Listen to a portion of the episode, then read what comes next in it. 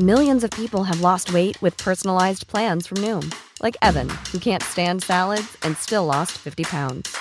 Salads, generally, for most people, are the easy button, right? For me, that wasn't an option. I never really was a salad guy. That's just not who I am. But Noom worked for me. Get your personalized plan today at Noom.com. Real Noom user compensated to provide their story. In four weeks, the typical Noom user can expect to lose one to two pounds per week. Individual results may vary. Langosta Literaria. Hola a todos, bienvenidos a un nuevo podcast de La Langosta Literaria, un espacio para la literatura. Mi nombre es Ana Guerrero, soy editora de De Bolsillo en Penguin Random House y hoy estamos haciendo un programa muy especial sobre un tema que nos compete a todos en este mes, que tenemos mucho que celebrar. Y bueno, me refiero en particular a la nueva edición del libro de Luis Zapata, El vampiro de la colonia Roma. En la cabina virtual conmigo se encuentra Mildred Pérez de la Torre, editora del sitio Homosensual. Mildred, ¿cómo estás? Muy bien, muchas gracias. Gracias por invitarme, Ana. Y pues eh, qué padre escuchar que este libro, que es pues un icono de la literatura LGBT en México, se siga reeditando, ¿no? Está súper padre. Claro, y bueno, y justo como estamos celebrando el mes del orgullo de la comunidad LGBT, yo en particular, no sé si soy la persona más indicada para hablar de esto, pero sí me emociona muchísimo este libro y me emocionó muchísimo tener la oportunidad de poder hacer una nueva edición de una obra que justo el año pasado cumplió su 40 aniversario. Es un libro eh, emblemático, no solamente para pues, los estudios de género, los estudios de la literatura homosexual, sino para la literatura mexicana contemporánea y creo que eh, es una obra clásica que se ha vuelto parte de nuestro canon y que además se ha vuelto una especie de lectura de iniciación para muchas personas. Me gustaría mucho comentar contigo, Mila, tus impresiones sobre el libro y por qué crees que se convirtió justamente en una obra tan importante. Fíjate que yo leí por primera vez El vampiro de la colonia Roma cuando estaba en la universidad. Yo creo que debo haber tenido 18 años y me sorprendió muchísimo haber leído ese libro, porque en aquel entonces yo estaba súper en el closet. Entonces me acuerdo, creo que nunca había leído un libro que tuviera temática gay. Entonces, para mí fue un shock, primero ver que este libro rompía con todas las estructuras que yo había encontrado en otros libros, ¿no? Como que empezaba, ya sabes, que cinta uno, ¿no? O cinta, entonces empieza eh, este discurso y está escrito como habla el personaje. Y este rompimiento con la puntuación tiene un ritmo súper particular. Me gustó mucho la voz del personaje y creo que esa voz es de las primeras cosas que marca porque además es una voz muy neta, muy sincera. Claro. Y yo creo que, digo, estamos hablando de que era 1979 cuando fue su publicación. Imagínense en ese entonces cómo era que todavía las personas LGBT no teníamos pues para nada los pocos derechos que tenemos ahora, ¿no? Porque muchísimos derechos que todavía la comunidad LGBT no tiene. Pero en este caso, este libro llega en un ambiente, pues, donde había cero aceptación, donde era mucho peor visto ser gay y mucho menos un trabajador sexual gay. Y además de todo, nos viene también a hablar de cosas súper tabú que nadie podíamos encontrar esto en la literatura. Entonces aquí nos hablan de salir y de y querer coger y de masturbarse y de salud sexual, de cómo es tener una infección y de cómo la sufre. O sea, habla de cosas muy, muy, eh, como que se mete contigo a la habitación de Adonis García y te cuenta todo, ¿no? Toda su intimidad y, y, todo eso creo que era tan neta que por eso es lo que es ese libro hoy, que por algo sigue reeditándose y está bien padre que se siga reeditando porque había censura. ¿No? El libro fue como un grito así de, ay, no, cuidado, la homosexualidad. Entonces, pónganlo en bolsas de plástico para que no vean. Es súper chistoso, ¿no? O sea, esa famosa cadena de librería, bueno, de, tiendas que no podemos nombrar, pero que todos sabemos y, y que, que, tenía este pasaje en el libro que justo aludía pues algo que era como sabido por todos, pero a oscuras, ¿no? Nadie hablaba de eso, aunque todos sabían qué pasaba. Y entonces está como de no vamos a hablar de eso, no vamos a venderlo para que la gente no quiera ir a comprarlo, vamos a esconderlo para que la gente no quiera ojearlo. Eso a mí me sorprendió muchísimo. No vamos a meterlo en bolsas de plástico para que la gente no, lo, no le eche un vistazo a la pornografía que es esto, ¿no? Y está bien chistoso porque era visto como pues pornografía y, y a mí me encanta que se convirtió más bien en un bestseller. ¿no? Y el libro se sigue reeditando, entonces es un logro a nivel eh, pues yo creo, literatura mexicana, porque aquí estamos hablando de una novela de un personaje gay que salió en un momento que cero era como estamos ahora. Entonces creo que este libro, si no lo han leído, por favor, léalo. Yo ya lo leí creo que tres veces en mi vida y todos, eh, independientemente de nuestra orientación sexual o identidad de género, tenemos que leer. Así es. A mí me, llamaba mucho la atención ahora que leía, lo contaba con Ariel, que fue editor de, de Grijalvo durante muchísimo tiempo. Este, sigue siendo editor todavía, pero lleva 30 años en la editorial. Y él contaba justamente eso, ¿no? Bueno, que entre otras cosas a, Luis Zapata le dieron el premio Grijalvo, pues casi que escondidas, ¿no? O sea, nadie quiso hacer como mucha este, ceremonia ni nada por el premio sí le entregaron su dinero y todo, pero fue como una cosa este, muy así de que nadie se entere, porque tenían también relación, me parece, con Televisa y demás, ¿no?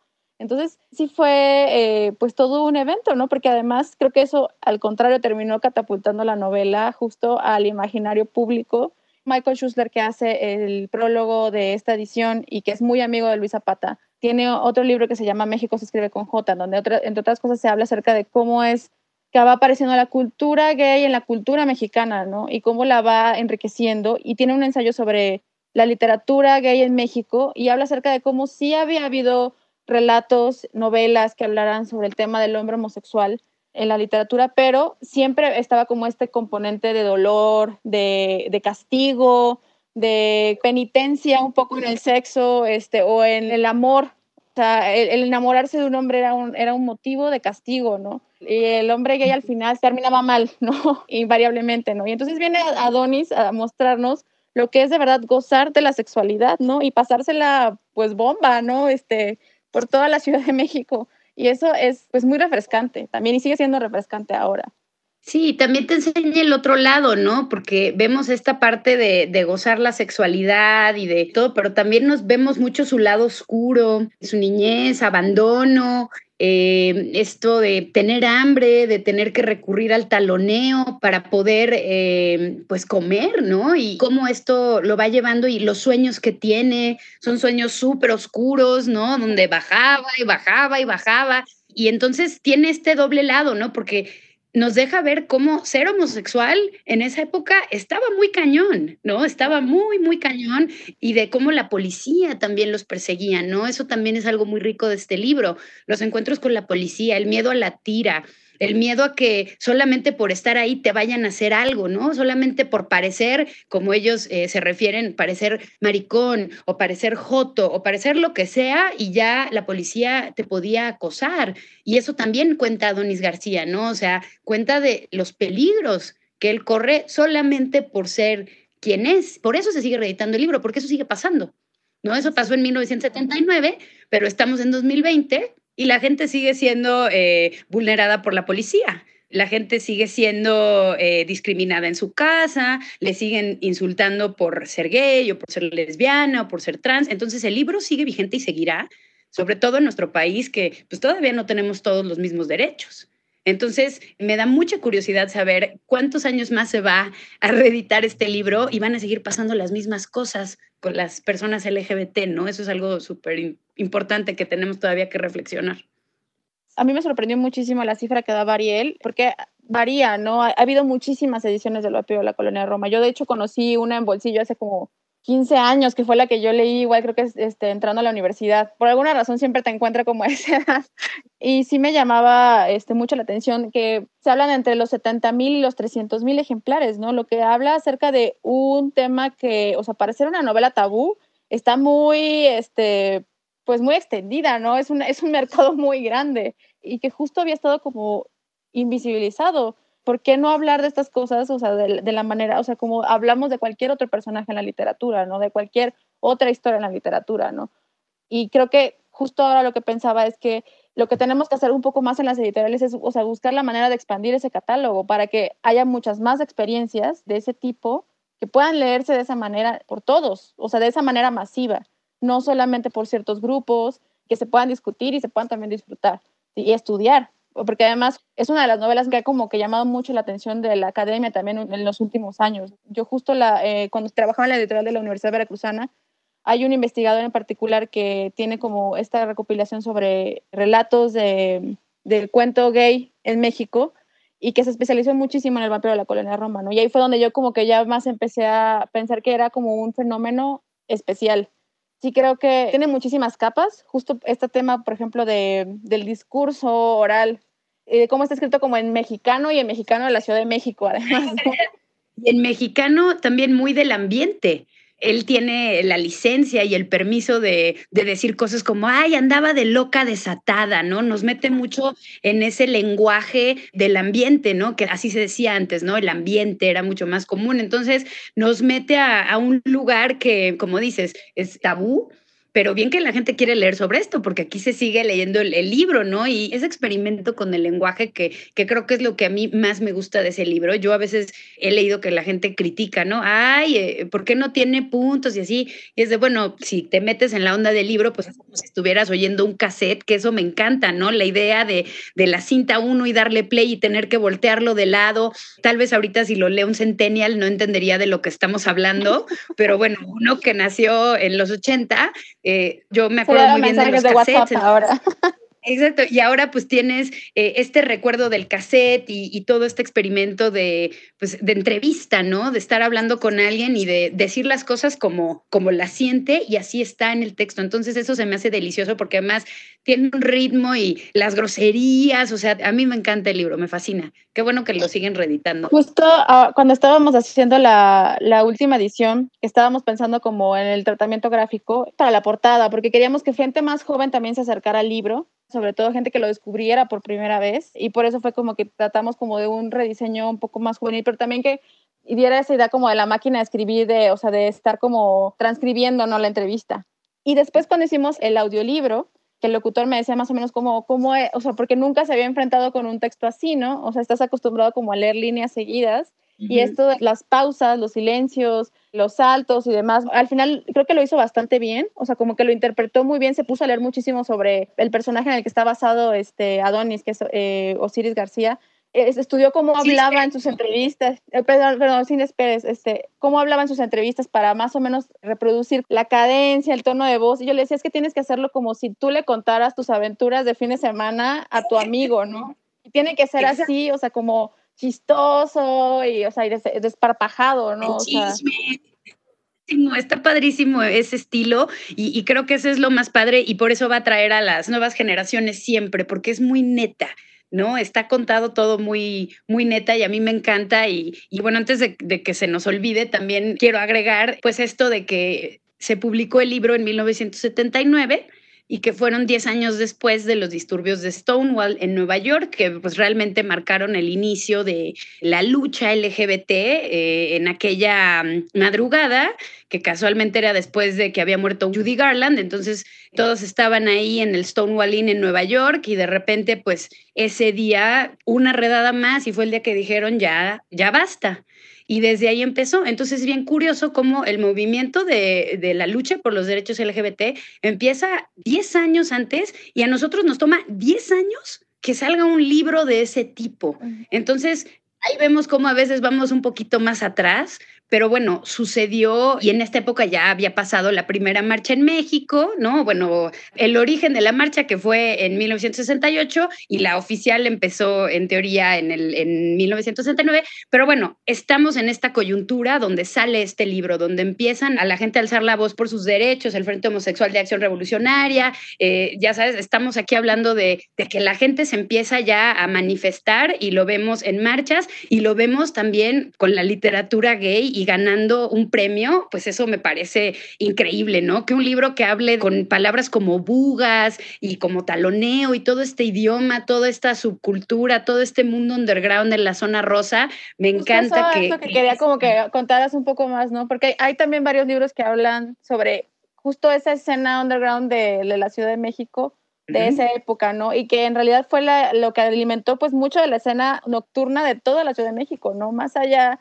de esos grupos, ¿no? O sea, que era un espacio donde pues podías ser tú mismo sin temor a que te acosaran, te molestaran, te etiquetaran de cierta manera, ¿no? Y creo que eso es súper interesante también de conocer de nuestra ciudad, ¿no?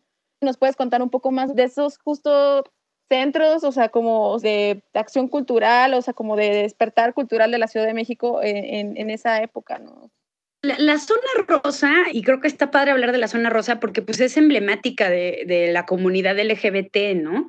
Eh, ahí la vemos en, esta novela y, es algo recurrente y ahí están los antros.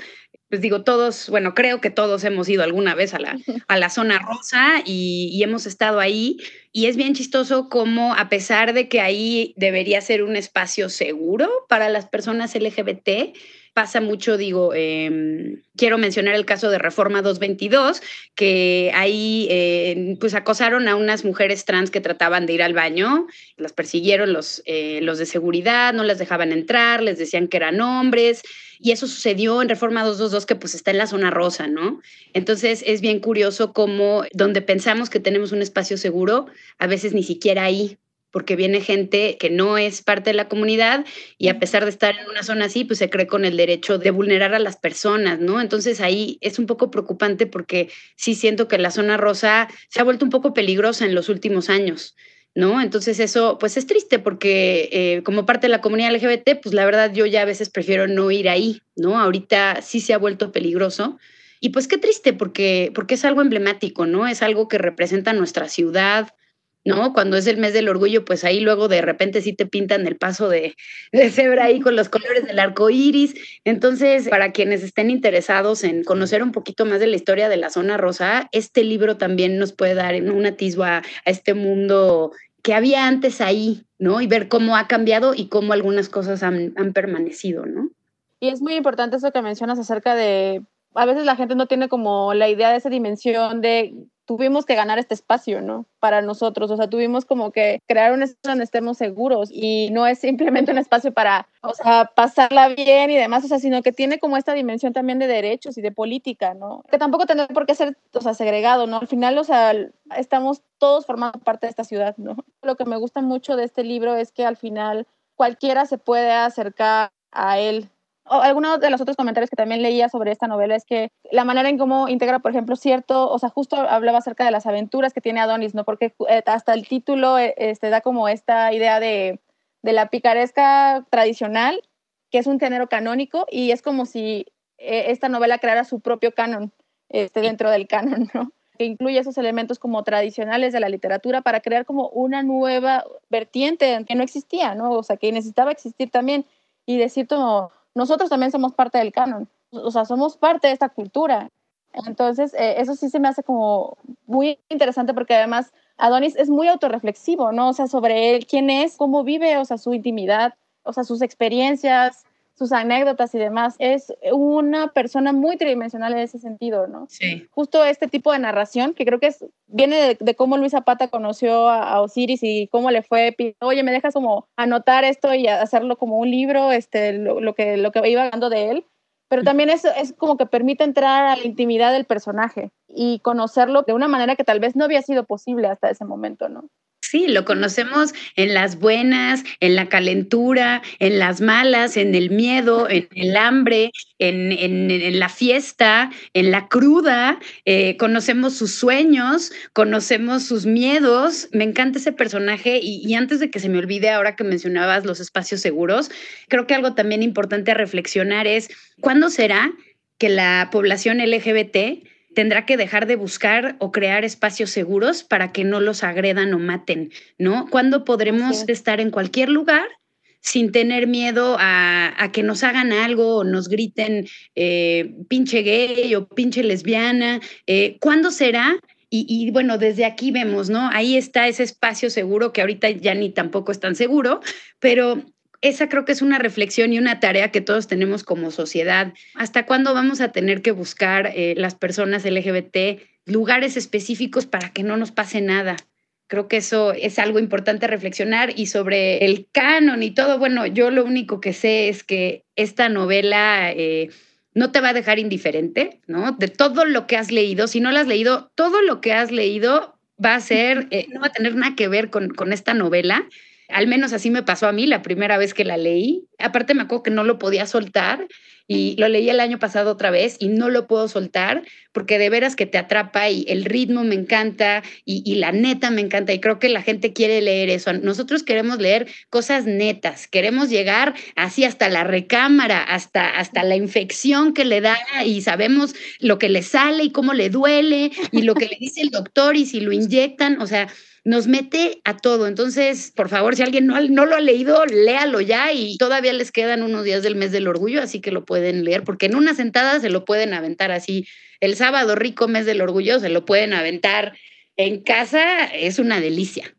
Sí, y creo que también justo esto que dices, o sea, acerca de hasta cuándo será necesario como ese espacio de seguridad donde no debería ser necesario, ¿no? Porque al final todos formamos parte de la misma sociedad y no tendremos por qué estar protegiéndonos unos de otros, ¿no? Pero creo que justo esa es la, la, misión de publicar novelas así, o sea, que sea parte de la cultura y normalizar las voces, o sea, y que haya más voces. Y entre más podamos poblar, o sea, la literatura de voces más diversas, creo que va a ser mucho más sencillo que todos entendamos por qué no hay que discriminar. O sea, que es una cosa que no tendría que ser muy difícil, ¿no? Pero es parte como de la educación cultural, ¿no? De nuestras sociedades. Y ya para, para, ir cerrando como este espacio, quería preguntarte cuál es tu parte favorita del libro. Así la que es imperdible ese capítulo para... Eh, pues no, no puedo nada de spoilers, pero la verdad, eh, todo el libro me gusta muchísimo, eh, pero el final me encanta. me gusta mucho el final porque es un final es que voy a, no quiero decir spoilers, ¿no? Pero desde la primera línea a mí me atrapó y digamos que, que, va para arriba la novela, va para arriba, va para arriba, va para arriba y crees que ya no le puede pasar más y le pasa y le pasa y le pasa y le pasa y, y nos trae como en una montaña rusa de emociones y ya al final otra vez ya reflexiones, sueños, conclusiones de lo que ha sido llevar este tipo de vida y hasta una grosería por ahí, ahí al final, que me encanta. O sea, de veras, eh, ese libro es de esos que estás esperando el final y la apoteosis va a estar ahí, ¿no? La vas a encontrar así de, llegas así a la apoteosis del libro así y me encanta el final, pero pues como no puedo dar spoilers, no, no. no. Tendrán que buscarlo y leerlo. Lo van a disfrutar, eso sí. Sí, no, ese final es, es una joya, me fascina. ¿Hay algo más, no sé, que quieras agregar antes de, que cerremos este podcast? Algo que así que se me haya pasado, comentar sobre esta novela, algo que los lectores definitivamente no puedan dejar pasar. Sí, quisiera agregar que se me hace muy, muy interesante que estamos hablando dos mujeres de una novela gay, ¿no? Escrita eh, hace más de 40 años en el marco del mes del orgullo, ¿no? En un momento histórico donde hay una pandemia, en donde no podemos salir a marchar, y aquí estamos hablando tú y yo de esto, ¿no? Entonces creo que esto también ya se abrió, el libro se expandió tanto que rebasó la comunidad gay de hombres gays y puede afectar a personas de la población LGBT o de la población heterosexual, puede eh, llegarle a quien sea. Y también creo que este tipo de literatura nos puede ayudar a crear empatía, porque eso es lo que le urge a nuestra sociedad. Entonces, ojalá eh, con esta lectura puedan eh, ponerse un poquito en los zapatos de, personas y no juzgar, ¿no? No juzgar a un trabajador sexual porque no sabes por qué tuvo que recurrir a eso, no sabes lo que vivió en su casa. Y aquí Adonis vive cosas, eh, pues que tú vas a poder entender por qué el personaje hace muchas cosas. Eso creo que es lo que dejo como reflexión, ¿no? Eh, quizá este libro pueda ayudar a otros a, tener empatía y a no hacerse de la vista gorda, porque a todos debería preocuparnos que otras personas no tengan los mismos derechos solo por su orientación sexual. También a quienes todavía no han encontrado tal vez su propia voz, o sea, para decir, eh, pues el proceso por el que están pasando, lo que tienen todavía que descubrir. Tal vez por eso todos llegamos al vampiro tan jóvenes, ¿no? Este, como justo en esa etapa como de despertar sexual y de descubrimiento propio y como leer a alguien que está como todo el tiempo reflexionando sobre lo que le sucede, sus aventuras sexuales y demás, es, es, es, como muy liberador también, o sea, como decir como, claro, se puede hablar de esto y se lo puedo contar además a la gente, ¿no? Y no, no va a pasar nada. Y creo que lo más padre de esto es, puedo escribir una novela con temática LGBT y es posible que gane un premio, y es posible que tenga un bestseller, y es posible que se traduzca a otros idiomas. Es, abrir el panorama y pues es como una invitación, ¿no? A la, a la población LGBT. Hay que escribir, estas historias porque hacen falta. Y ya vimos que, que, se puede ganar premios como el premio Grijalbo y se puede ser un bestseller. Entonces, antes eso era impensable. Entonces, sí se puede y, y, creo que eso también está padre, ¿no? Que vemos que ahí están las editoriales y cuando encuentran algo que pues tiene esa riqueza, que pues además nos nutre a todos para concientizarnos, para informarnos, ahí está y, y, fue apoyado por una editorial grande. Entonces, eso creo que también está súper chido.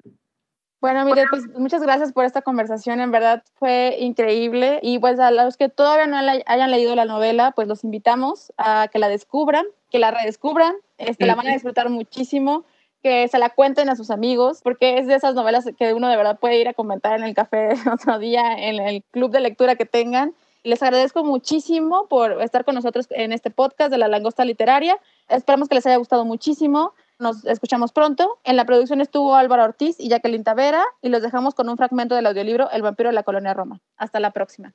Bye. Búscanos en nuestras redes sociales, Twitter, arroba langosta-lit, Instagram y Facebook, Langosta Literaria, y en YouTube, Me Gusta Leer México.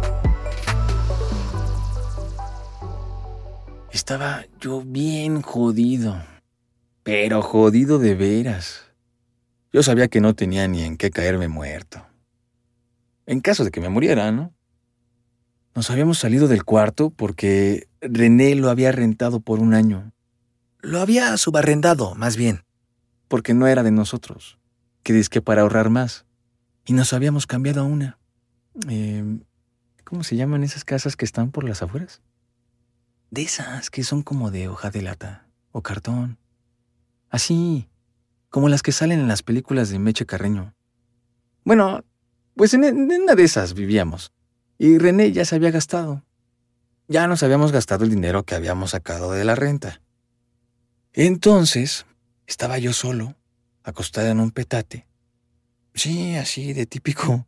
Y tenía mucha hambre y no había nada que comer. Y ahí en el cuarto había una imagen, un cuadrito a colores, o un Cristo que se movía. Haz de cuenta como anuncio de la Coca-Cola. Era nada más su cara y su mano. Así, como dando la bendición. Pero se movía. Se reía, como que cerraba el ojo. Hacía gestos, etcétera. Y yo me le acercaba, fíjate, y le decía, Dios mío, ¿hasta cuándo me vas a seguir castigando? Pero yo lo sentía falso, lo que decía. Como que no salía de mí como si fuera otra persona la que hablara, porque pues yo no creo en él. Y entonces era ridículo, pero fíjate, eh, yo creo que porque había visto que se movía, sí pensaba que, bueno, que pudiera existir.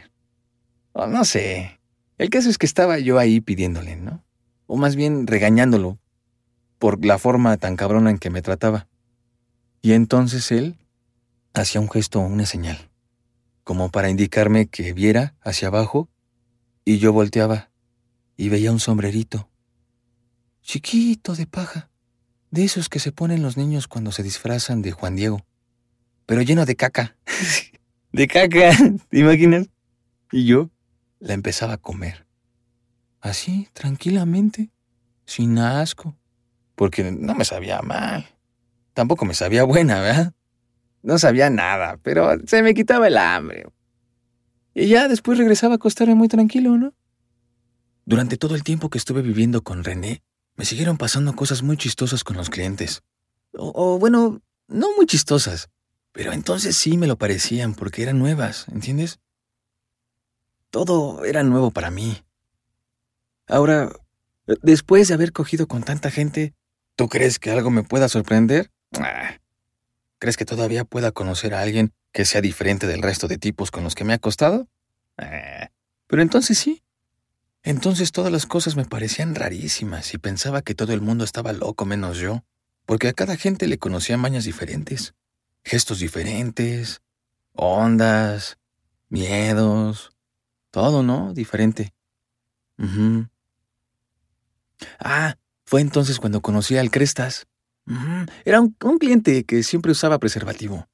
Siempre traía sus preservativos en el bolsillo, por lo que pudiera ofrecerse, ¿no? Mm, a la primera vez que lo vi estaba yo bien sacado de onda porque se me había escapado un chavo bien bueno. Y entonces se me acercó y le pedí 150 pesos. Y sí, ¿ves? Y dijo que sí. Y nos fuimos a su casa. ya ahí se puso el preservativo y me la metió. Luego me lo puso a mí y yo se la metí. Las dos cosas. Además, entonces estaba bien el precio, ¿no crees? Eh. Y siempre que lo veía, cogíamos con el preservativo puesto. Pero era una lata. Es una lata. Si eres activo es muy incómodo porque el pito te está escurriendo a cada rato y si eres pasivo es peor porque la cosa esa se adhiere y te hace pedazos el pobre culo. Ah, es horrible eso de preservativo. No se debe usar entre hombres. Quién sabe con las mujeres cómo será la cosa, ¿no? Pero entre hombres es muy mala onda. No se puede usar. No resulta.